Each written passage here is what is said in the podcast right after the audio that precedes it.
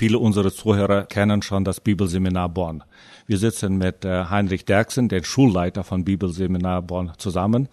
Heinrich, woher kommst du? Und vielleicht mit ein paar Worten, dass du dich mal vorstellst, dass die Zuhörer wissen, wer du bist und von wo du kommst. Naja, als 44-Jähriger, was soll ich sagen, woher ich komme? Die meiste Zeit meines Lebens habe ich hier in Köln gelebt. Geboren bin ich in Solikamsk. Ich habe diesen Ort nur sechs Monate gesehen und dann sind meine Eltern äh, mit uns als Familie umgezogen nach Kirgistan in der Nähe von Bishkek. Damals hieß das Ganze Ivanovka. Dort wohnten wir in Ivanovka in diesem Dorf. Bishkek ist die Hauptstadt. Heute ähm, heißt es Bishkek. Damals war es Frunze. Dort ähm, habe ich die ersten sechs Lebensjahre erlebt. Und 1976 sind meine Eltern dann nach Deutschland ausgereist und sind nach Köln gezogen haben hier in Köln die Gemeinde mitgegründet. Und ich kann sagen, ich bin ein Kind dieser Gemeinde, in der ich heute ehrenamtlich mitarbeite und dienen darf. Also kann man sagen, du bist in eine gläubige Familie zur Welt gekommen? Ganz sicher. Einer der wichtigsten Gründe, warum meine Eltern 1976 ja dann zu guter Letzt ausreisen durften oder auch ausgereist sind, war wegen, weil die, wegen der Verfolgung. Sie äh, wollten diesem Druck entkommen und hatten seit 1970, seit meiner Geburt, versucht, eine Bewilligung für die Einreise nach Deutschland zu bekommen. Das ist erst 76 dann gelungen, nachdem mein Vater einen schweren Arbeitsunfall hatte und ähm, ja nicht mehr arbeitsfähig war. Wir wissen nicht genau, was die Gründe waren, warum wir ausreisen durften, aber kurz Zeit danach haben wir dann die Bewilligung bekommen und sind dann ausgereist. Mein Vater war ist inzwischen verstorben, ist in der Ewigkeit, war immer Diakon der Gemeinde. Wann bist du selbst zum Glauben gekommen und wie ist es dazu gekommen?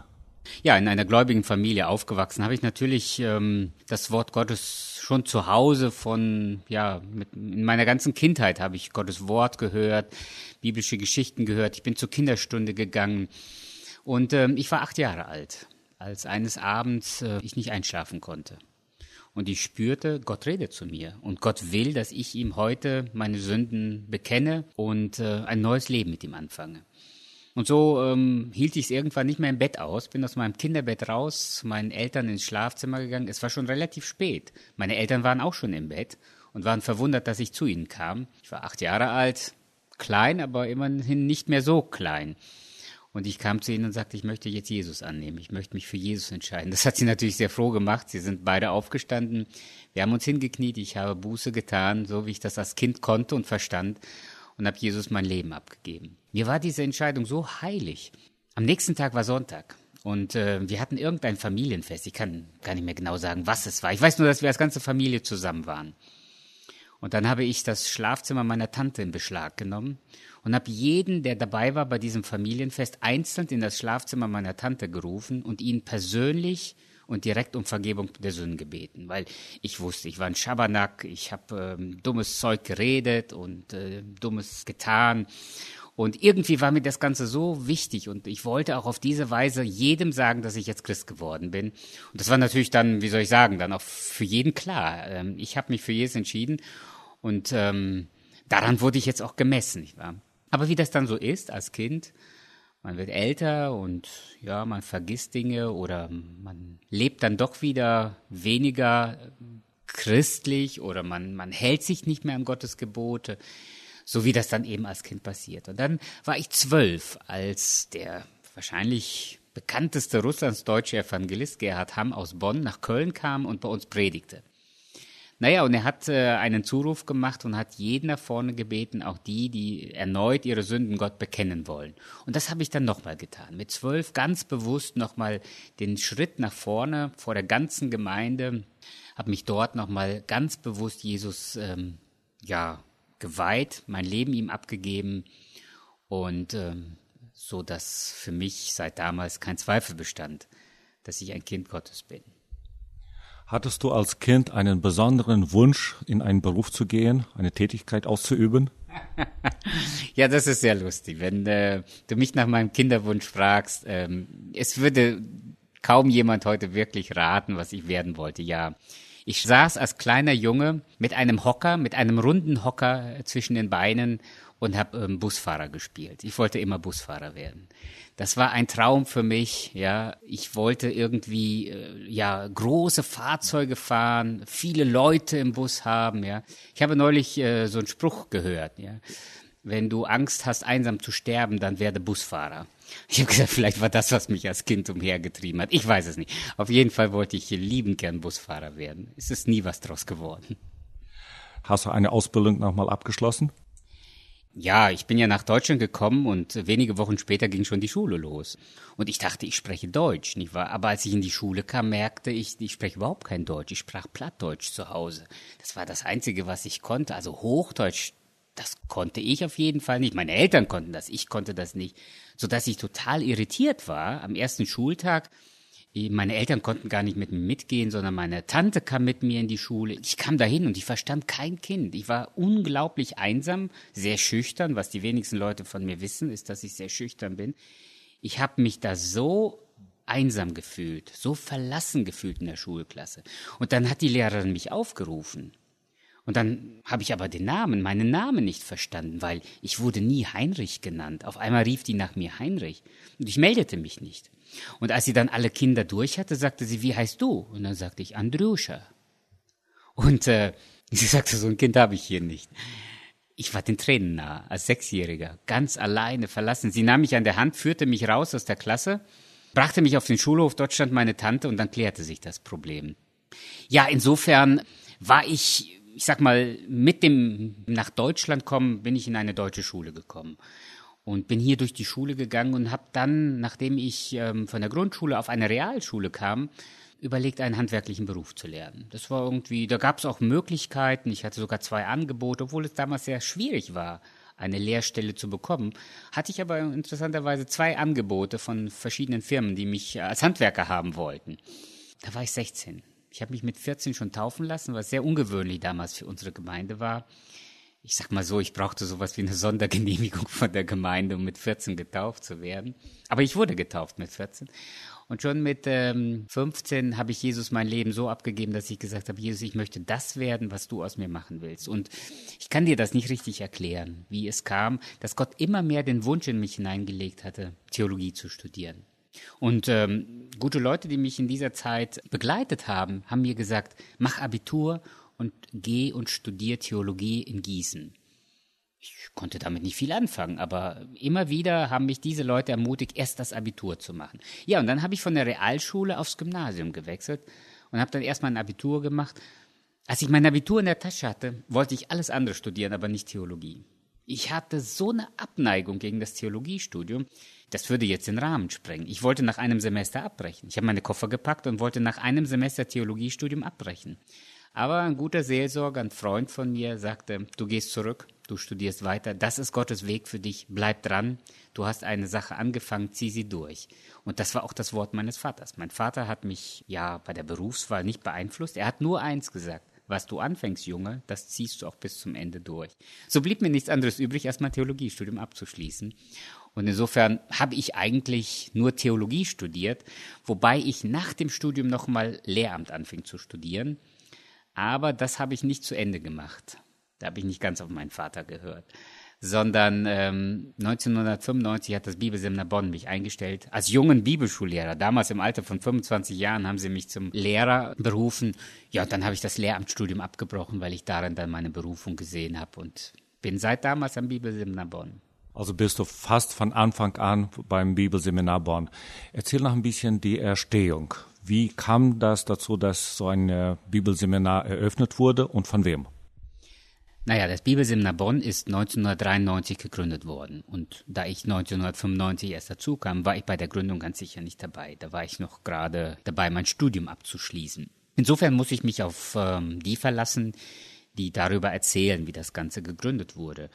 Gegründet wurde das Bibelseminar vom Bund Taufgesinnter Gemeinden. Der Bund selbst wurde erst 1989 gegründet und schon bei der Gründung, so erzählt man mir, hatte man das Ziel gehabt, eine eigene Bibelschule zu gründen. Und das hat man dann wenige Jahre später mit nur wenigen Gemeinden geschafft oder gemacht. Man hat die Bibelschule gegründet, um junge Menschen, Prediger, Kinderstundenleiter, Missionare, zukünftige Gemeindeleiter durch die Bibelschule für den Dienst auszurüsten. Was fordert dich besonders raus bei diesem Dienst und was begeistert dich? Ja, die große Herausforderung ist einfach heute die Leitung der gesamten Schule. Wie soll ich sagen, das ist mir nicht in die Wiege gelegt worden, ja, und ich muss auch ehrlich zugeben, das hätte ich mir selber nie vorstellen können. Ich habe sogar große Zweifel am Anfang gehabt, dass ich die richtige Person dafür bin. Nun war es aber so, ähm, ich wurde nicht sofort Schulleiter, sondern ich war vorübergehend Geschäftsführer in einer größeren Krise der Bibelschule. Um das Jahr 2000 herum war das Bibelseminar Bonn aus finanziellen Gründen nicht mehr in der Lage weiterzumachen. Und insofern ähm, war man auf und dran, das Ganze zu schließen. Der Schulleiter hatte kurze Zeit vorher die Schule verlassen und ähm, aus finanziellen Gründen sahen wir uns nicht mehr in der Lage, das Bibelseminar zu erhalten. Und insofern hatte ich keine andere Aufgabe, als mitzuhelfen, dass die Schule geschlossen wird. Und das damals dann als Geschäftsführer im Team einer Schulleitung. Da war noch der Studienleiter und noch eine dritte Person, der Dekan fürs Seminarprogramm, Gerhard Schmidt und Friedem Jung. Das ist das Trio, das heute immer noch die Schulleitung hat. Wir drei sollten damals so quasi, ähm, ja, das Ganze so zu, zu einem guten Ende bringen, ja. Und das wollten wir auch und das versuchten wir auch, aber es gelang nicht. Äh, so dass im Prinzip uns nichts anderes übrig blieb, als immer wieder weiterzumachen, worin wir dann Gottes Führung gesehen haben. Weil das, worum wir Gott gebeten haben, hat er nicht erhört. Er hat uns nicht geholfen, die Schule zu schließen, was für uns damals sehr frustrierend war. Wir haben nicht verstanden, warum Gott Gebete nicht erhört. Heute sage ich, Gott sei Dank, Gott erhört nicht jedes Gebet, weil die Schule, wie es alle wissen und sehen, existiert immer noch und ähm, das ist ein Gnadengeschenk Gottes. Das hat keiner erwartet, das hat auch keiner geleistet, das hat einfach Gott geschenkt. Naja, und das meinte ich jetzt. So bin ich dann langsam in die Verantwortung hineingewachsen. Und ich muss schon sagen, die Herausforderung, finanziell jedes Jahr die Schule am Leben zu halten. Die Herausforderung für neue Studenten zu sorgen. Die Herausforderung, die Studenten, die bei uns sind, ähm, ja, ich sag mal so, auf einem geistlichen Weg zu halten und ihnen die Liebe zum Wort Gottes zu vermitteln. Ihnen zu helfen, später ihren Platz im Reich Gottes zu sehen, zu finden. Das sind Herausforderungen, denen ich mich ähm, ja heute, äh, die, die mich heute herausfordern in meinem Dienst. Und das Positive, also wo bist du mittendrin und voller Freude im Dienst. Was äh, begeistert dich besonders? Ah, das sind ganz viele Dinge. Das, das sind ganz sicher viele Dinge. Das ist nicht eine Sache, die mich begeistert. Also es beginnt schon damit, dass ich eigentlich jeden Tag mit einer unglaublichen Freude zur Arbeit fahre. Also nicht, weil ich dann meine Familie verlasse oder weil ich weg bin von zu Hause. Im Gegenteil, ich bin mindestens genauso oder sogar noch viel lieber zu Hause. Aber Nein, äh, ich, ich halte das für ein so großes Vorrecht, äh, Gott so vollzeitig dienen zu dürfen. Ich halte das für so ein Vorrecht, dass wir in einem freien Land leben, wo der Staat uns diese Möglichkeiten gibt, äh, sogar den Studenten, wenn sie die Voraussetzungen erfüllen, auch sogar staatliche finanzielle Mittel zur Verfügung stellt. Das halte ich für ein unglaubliches Geschenk. Deshalb, das begeistert mich, das äh, macht mich dankbar, das stimmt mich äh, froh. Und dann, wenn ich natürlich in die Schule komme, die Studenten. Ja, es ist einfach ein Geschenk zu sehen, was für ein Potenzial Gott in diese Menschen hineingelegt hat. Die, die sind ja da, weil Gott sie berufen hat, ja, weil Gott sie zu sich gezogen hat. Die sind ja nicht da, weil wir sie gerufen haben oder so. Na klar, haben wir auch dafür geworben, dass Menschen bei uns studieren, aber letztendlich wissen wir, dass jeder eine ganz persönliche Führung erlebt hat wie Gott ihn berufen hat zum Kind Gottes und Gaben in ihn hineingelegt hat. Ich sag manchmal zu den Studenten, wenn ich so äh, 100 oder über 100 Studenten, im Moment sind es ungefähr 100 Studenten, so vollzeitige Studenten bei uns, wenn ich sie so vor mir sehe, ich sage, in diesem Raum sitzen nicht 100 Leute. Dann gucken mich die Studenten etwas irritiert an. Ich sage, hier sitzen mindestens 10.000, 100.000, vielleicht eine Million Leute. Warum? Weil Gott in jeden Menschen so viel hineingelegt hat, dass durch diese einzelnen Leute, die wir heute prägen dürfen, das wird sich doch multiplizieren. Gott wird doch sein, sein Reich bauen. Was hat er mit diesen zwölf einfachen Männern be bewegt? Ja? Innerhalb von kurzer Zeit waren Tausende von Christen in Jerusalem. Ja, so hat sich ja der Dienst von Jesus, den er an seinen Jüngern getan hat, multipliziert. Das begeistert mich. Das, das macht mich unglaublich glücklich und dankbar, wenn ich das sehe. Dann sind es die Kollegen, gar keine Frage. Wir haben ein wunderbares Team. Also wir ergänzen uns im Team. Ja, das, das ist etwas, wo ich denke, das ist ein Geschenk, mit solchen Brüdern und Schwestern zusammenarbeiten zu dürfen. Das macht mich unglaublich dankbar. Und dann ist es natürlich ohne Zweifel die Freude am Wort Gottes. Ähm, ich, ich bereite liebend gern meinen Unterricht vor. Ja, ich, ich gehe selber manchmal ein bisschen aufgeregt in den Unterricht, weil ich mich so freue, dass ich neue Dinge in der Bibel entdeckt habe. Ich bereite liebend gern Predigten vor. Ich stehe gern vor den Studenten und unterrichte sie. Ich bin gerne mit Studenten unterwegs im Dienst in den Gemeinden. Mindestens genauso gern, wie ich unterrichte, predige ich und diene ich gern in der Gemeinde. Ich sehe das sowieso, dass das eine immer das andere unterstützen muss. Das darf nicht gegeneinander oder auch nebeneinander geschehen. Das muss miteinander geschehen. Naja gut, das soll erstmal genügen. Also es gibt genug Dinge, die mich unglaublich begeistern und mich froh machen mit meinem Dienst. Was müssen die Schüler mitbringen für eine Ausbildung oder eine, eine, Berufung, hast du schon gesagt, aber was müssen die noch mehr haben, um die Voraussetzungen zu erfüllen, um zu studieren beim Bibelseminar Bonn? Weil wir als Schule BAföG anerkannt sind, ähm, gibt es gewisse Auflagen, die von staatlicher Seite kommen. Zum Beispiel ähm, eine Voraussetzung ist, dass Sie mindestens einen Realabschluss haben müssen. Oder Sie müssen einen Hauptschulabschluss haben mit einer abgeschlossenen Berufsausbildung. Dann haben Sie auch die Fachoberschulreife. Wir als Schule äh, haben noch ein paar weitere Voraussetzungen. Die sind ähm, zum einen, man muss mindestens 18 Jahre alt sein. Man muss getauft sein und man muss Mitglied einer Gemeinde sein. Und wir brauchen mindestens drei Personen. Wir nennen das eine Referenz schreiben, also ein, eine Form Zeugnis über die Person schreiben. Dazu gehört einmal der Gemeindeleiter, dass der dafür ist, dass dieser Student oder dass dieser junge Mensch zur Bibelschule geht. Das ist ein Seelsorger und dann ein guter Freund oder eine Freundin, die ein Zeugnis ablegen kann über die Person. Das sind die Voraussetzungen fürs Studium. Naja, und dann braucht man natürlich eine gewisse Fertigkeit und Fähigkeit auch fürs Studium. Aber äh, wenn diese Voraussetzungen erfüllt sind, dann kann in der Regel auch jeder so ein Bibelstudium schaffen. Wie lange dauert so eine Ausbildung und was kostet die? Ja, das äh, ist, denke ich, nicht mit einem Satz zu beantworten. Also, zum einen haben wir verschiedene Programme. Jetzt muss ich wieder zurück an den Ursprung, zur Gründung dieser Bibelschule. Man wollte möglichst viele Menschen für den Dienst zurüsten. Und da war schon in der Schule relativ früh klar, das wird nicht nur durch eine vollzeitige Ausbildung möglich sein. Da wird man verschiedene Programme anbieten müssen. Gestartet hat man mit einer einjährigen und mit einer dreijährigen Ausbildung. Das heißt, bei uns kommen Leute, die nur ein Jahr bei uns studieren. Wir nennen das das Grundstudium der Theologie. Ja, da werden so die Grundlagen gelegt. Und für viele reicht das auch. Sie wollen nicht irgendwie später in die Mission oder sie haben keine, keine äh, Vorstellung, vollzeitig zu arbeiten oder äh, verantwortungsvolle Aufgaben in der Gemeinde wahrzunehmen, sondern sie wollen eine persönliche geistliche Zurüstung erfahren. Und dann da, wo sie später in der Gemeinde dienen, diese Dinge dann auch nutzen. Nach einem Jahr sind sie weg. Entweder sie gehen zurück in den Beruf oder sie gehen dann und studieren. Sehr oft kommen Abiturienten zu uns, machen ein Jahr so ein Grundstudium und dann gehen sie und studieren etwas anderes.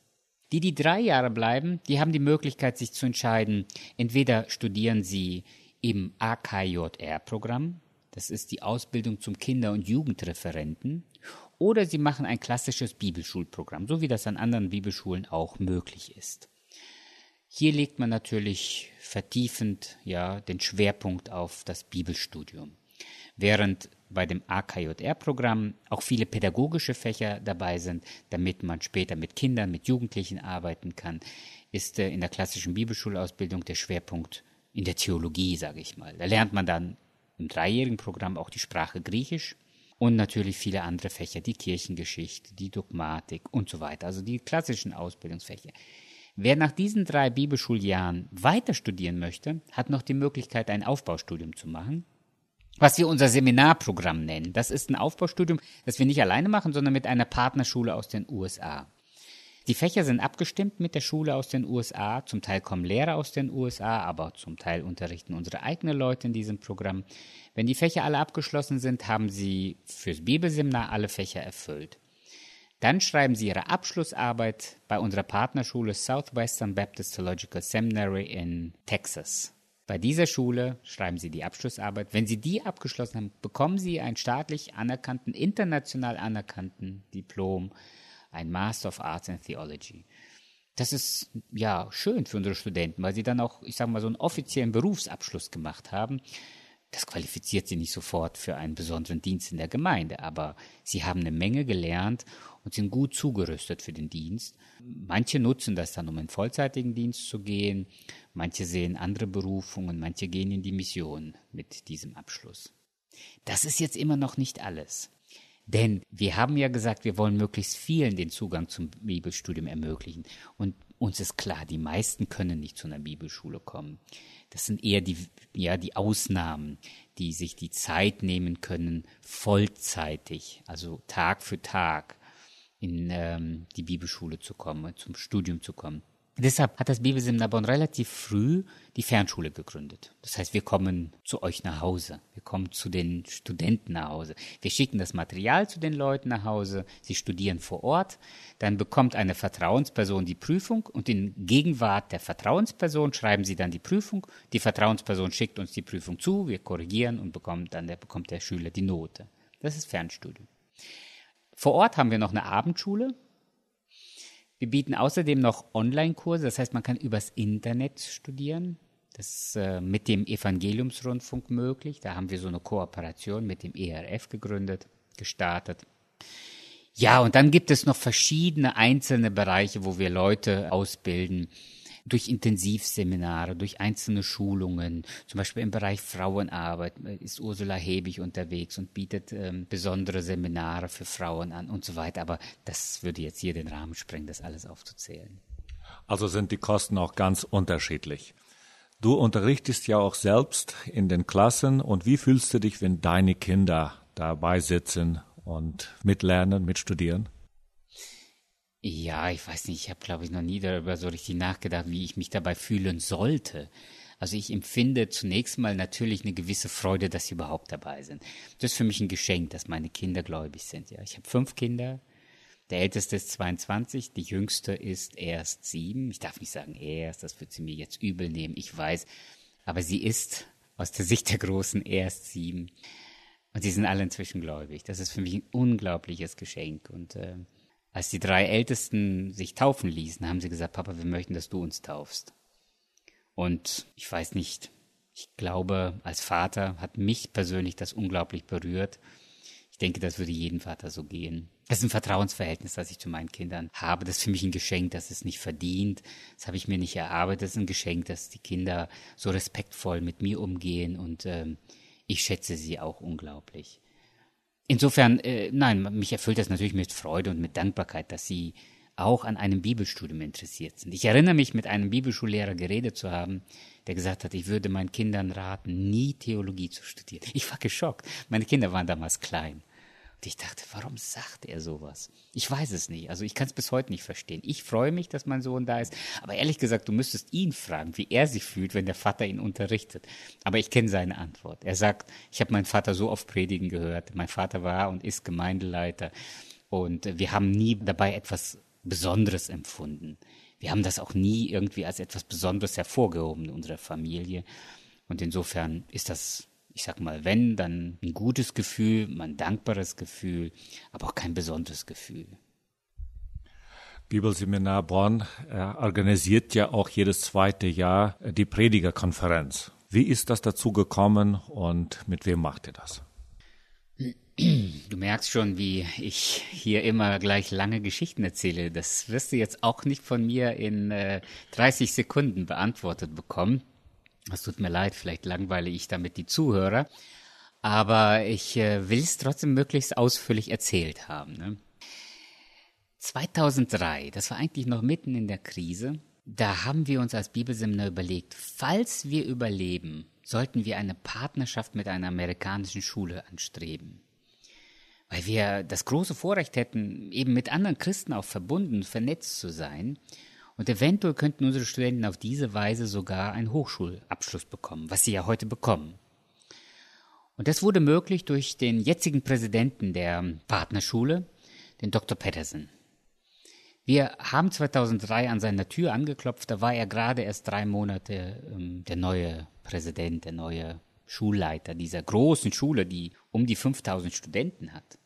Und schon waren wir da und baten um eine Partnerschaft eigentlich war es aussichtlos und die wenigsten glaubten daran, dass etwas daraus wird. Selbst am Bibelseminar zweifelten Leuten, ob das Ganze überhaupt Sinn macht, diese Reise in die USA.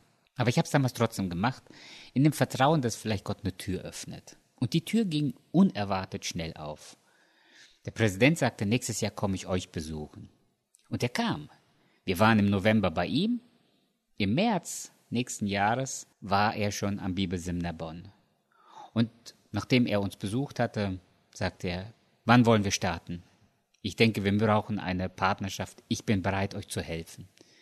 Wir werden sogar euch finanziell helfen, damit ihr starten könnt, wenn das bei euch nicht möglich ist, weil er plötzlich entdeckte, dass äh, wir gar nicht die finanziellen Mittel dafür haben zu starten. Aber er sagte, ich glaube, das ist für uns und für euch die richtige Partnerschaft komm, wir starten dieses Jahr. Wir haben gesagt, nein, nein, nein, wir sind nicht vorbereitet. Wir, wir sind nicht so weit. Wir haben keine Werbung gemacht. Wir sind noch nicht vorbereitet. Okay, wie viel Zeit braucht ihr? Da waren wir plötzlich dran, zu sagen, wann wir starten wollen. Haben wir gesagt, okay, 2005 haben wir gesagt. Also in anderthalb Jahren. Das war im Frühling 2004. Im Herbst 2005 haben wir gestartet. Jetzt haben wir natürlich in der Zwischenzeit erstmal auch den Vorstand involviert, die Mitgliederversammlung, die Gemeindeältesten haben wir eingeladen, damit sie die Partnerschule kennenlernen. Alle waren dafür, wir haben überall Wohlwollen und Zustimmung ähm, erfahren. So haben wir 2005 angefangen. Dann habe ich gesagt, es wäre eigentlich richtig, dass nicht nur Sie zu uns kommen, weil jetzt kamen Sie jedes Jahr, um mit uns hier die Absolvierung zu feiern, es wäre vielleicht auch gut, wenn wir mal als Gruppe von Pastoren nach Amerika fliegen und sie dort vor Ort besuchen. Und das haben wir gemacht. Im Januar 2007 sind wir, ich weiß es nicht, so 20, vielleicht etwas über 20 Leute gewesen. Wir sind zusammen nach USA geflogen, haben dort an einer ja, ähnlichen Predigerkonferenz, das heißt in USA Pastorenkonferenz teilgenommen, in Jacksonville, Florida. Und das hat uns allen so gut getan. Das war einfach eine Konferenz, ich sage mal vom Format relativ schlicht. Eine Predigt nach der anderen, dazwischen gute Musik. Wir haben gesagt, das ist ja nicht schwierig aufzubauen. Und was für ein Segen. Diese guten Predigten, die so zu Herzen gehen, die uns ermutigen, die uns geistlich stärken, die uns auch, ich sag mal, theologisch schulen und festigen, ja. Wir waren auf dem Rückflug, wir waren dann bei unserer Partnerschule, haben noch andere äh, Besuche gemacht. Auf dem Rückflug, ich glaube, wir standen im Flugzeug im Flur mit einigen Brüdern, ja, und unterhielten uns. Sowas brauchen wir in Deutschland. Das wird unsere Gemeinden hoffentlich in Zukunft vereinen oder näher zusammenbringen. Ja, und gesagt, getan. Die ähm, Idee war ausgesprochen und damit war, sage ich mal, auch der Gedanke geboren, sowas müssen wir hier probieren.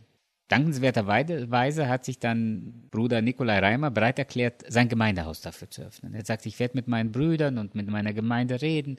Wenn sie einverstanden sind, dann übernehmen wir die, ja, ich sag mal, die ganze Organisation vor Ort. Und das haben sie vorbildlich jetzt bereits viermal gemacht. Das ist ein ganz großes Geschenk, dass wir diese Gemeinde haben, so vorbildlich, wie sie sich da einsetzen.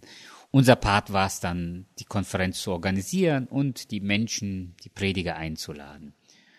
2008 haben wir die erste Konferenz durchgeführt. Danach hieß es, das müssen wir wieder machen. Das müssen wir wieder machen. Und warum arbeiten wir nicht noch mehr zusammen? Und so haben die Predigerkonferenzen tatsächlich unsere Gemeinden näher zusammengebracht. Man kann nicht sagen, wir waren damals weit weg voneinander, aber wir haben nicht so eine enge brüderliche Gemeinschaft und auch nicht so ein Netzwerk, wie wir das im Forum evangelischer Freikirchen jetzt haben. Bis dahin hatten wir das nicht und das ist daraus entstanden, Gott sei Dank. Das kann ich nur bestätigen. Ich selbst bin bei allen Konferenzen dabei gewesen und bin reichlich gesegnet und habe vieles mitgenommen, vieles gelernt. Hast du vielleicht noch ein abschließendes gutes Wort für unsere Zuhörer? Ja, gerne. Dazu möchte ich aber ein Bibelvers lesen. Einen Wunsch, den ich gerne mitgebe, der ist verbunden mit einem Bibelwort aus äh, Josua Kapitel 1 Vers 8. Und lass das Buch dieses Gesetzes nicht von deinem Munde kommen, sondern betrachte es Tag und Nacht, dass du hältst und tust in allen Dingen nach dem, was darin geschrieben steht. Dann wird es dir auf deinem Weg gelingen und du wirst es recht ausrichten. Ich sage immer wieder, Bibelstudium ist nicht das Privileg einiger Bibelschüler. Bibelstudium ist eine Christenpflicht. Jeder Christ muss seine Bibel kennen oder muss die Bibel kennen. Ich weiß nicht, die meisten Christen sagen, die Bibel ist das Fundament für mein Leben. Ja, es ist, ja, unser Wegweiser, ja. Es ist die Antwort auf unsere Fragen. Aber ich bin doch manchmal erstaunt, wenn ich zum Beispiel bei Hausbesuchen Ehepaare frage, lest ihr zusammen die Bibel? Dann senkt der Mann den Kopf und die Frau schüttelt den Kopf. Und ich frage, warum nicht? Das ist das, was Christen zusammenhält. Das ist das, was eine Ehe ausmacht. Dass man zusammen die Bibel liest, dass man zusammen betet. Das ist das, was eine Ehe stark macht. Warum lesen wir so wenig die Bibel? In Russland wurden wir verfolgt und wir durften keine Bibel haben. Und viele Christen hatten keine Bibel. Heute stehen sie nebeneinander in verschiedenen Übersetzungen in unserem Regal und wir holen sie die ganze Woche gar nicht raus. Am Sonntag gehen wir in die Gemeinde. Ganz viele Christen bringen noch nicht mal eine Bibel zum, zu, zum Gottesdienst mit. Ich frage immer wieder unsere Geschwister oder Gemeinden, die ich besuche, ich sage, was macht ein Handwerker ohne Werkzeug auf Arbeit? Den kann man gleich wieder nach Hause schicken. So sollte ein Christ nie ohne Bibel zum Gottesdienst gehen. Da sind mir die Christen Amerika ein ganz großes Vorbild. Also das muss man den Christen dort lassen. Sie kommen mit einer Bibel, mit einem Block und mit einem Stift zum Gottesdienst. Heute klar gibt die moderne Technik, Tablet und so weiter heißen diesen modernen Geräte, ja. Und viele schreiben dann elektronisch mit. Aber sie machen sich Notizen während der Predigt und sie haben die Bibel aufgeschlagen. Wenn der Prediger, wenn der Pastor den Bibeltext nennt, dann hört man ein Rauschen durch den Saal, weil alle ihre Bibeln aufschlagen. Und deshalb, hier heißt es, lass dieses Buch des Gesetzes nicht von deinem Munde kommen. Betrachte es Tag und Nacht. Das ist Bibelstudium. Das muss jeder Christ tun. Nur so werden wir wachsen und nur so wird unser Leben gelingen. Unser Leben wird nicht gelingen, dass wir der ganzen Welt erzählen, dass die Bibel unsere Grundlage ist, sondern unser Leben wird gelingen, wenn die Bibel tatsächlich die Grundlage ist, indem wir die Bibel kennen, die Bibel tun, also das tun, was in der Bibel steht, nach dem Wort Gottes handeln und natürlich es dann auch anderen weitergeben. Also in diesem Sinne wünsche ich jedem Zuhörer viel Freude beim Bibelstudium. Gott segne euch. Danke dir, Heinrich, für dein Wort, für deinen Dienst. Wünsche auch weiterhin Gottes reichen Segen und motivieren und lehren, die Bibel zu lesen, zu studieren und danach zu leben. Gott segne euch.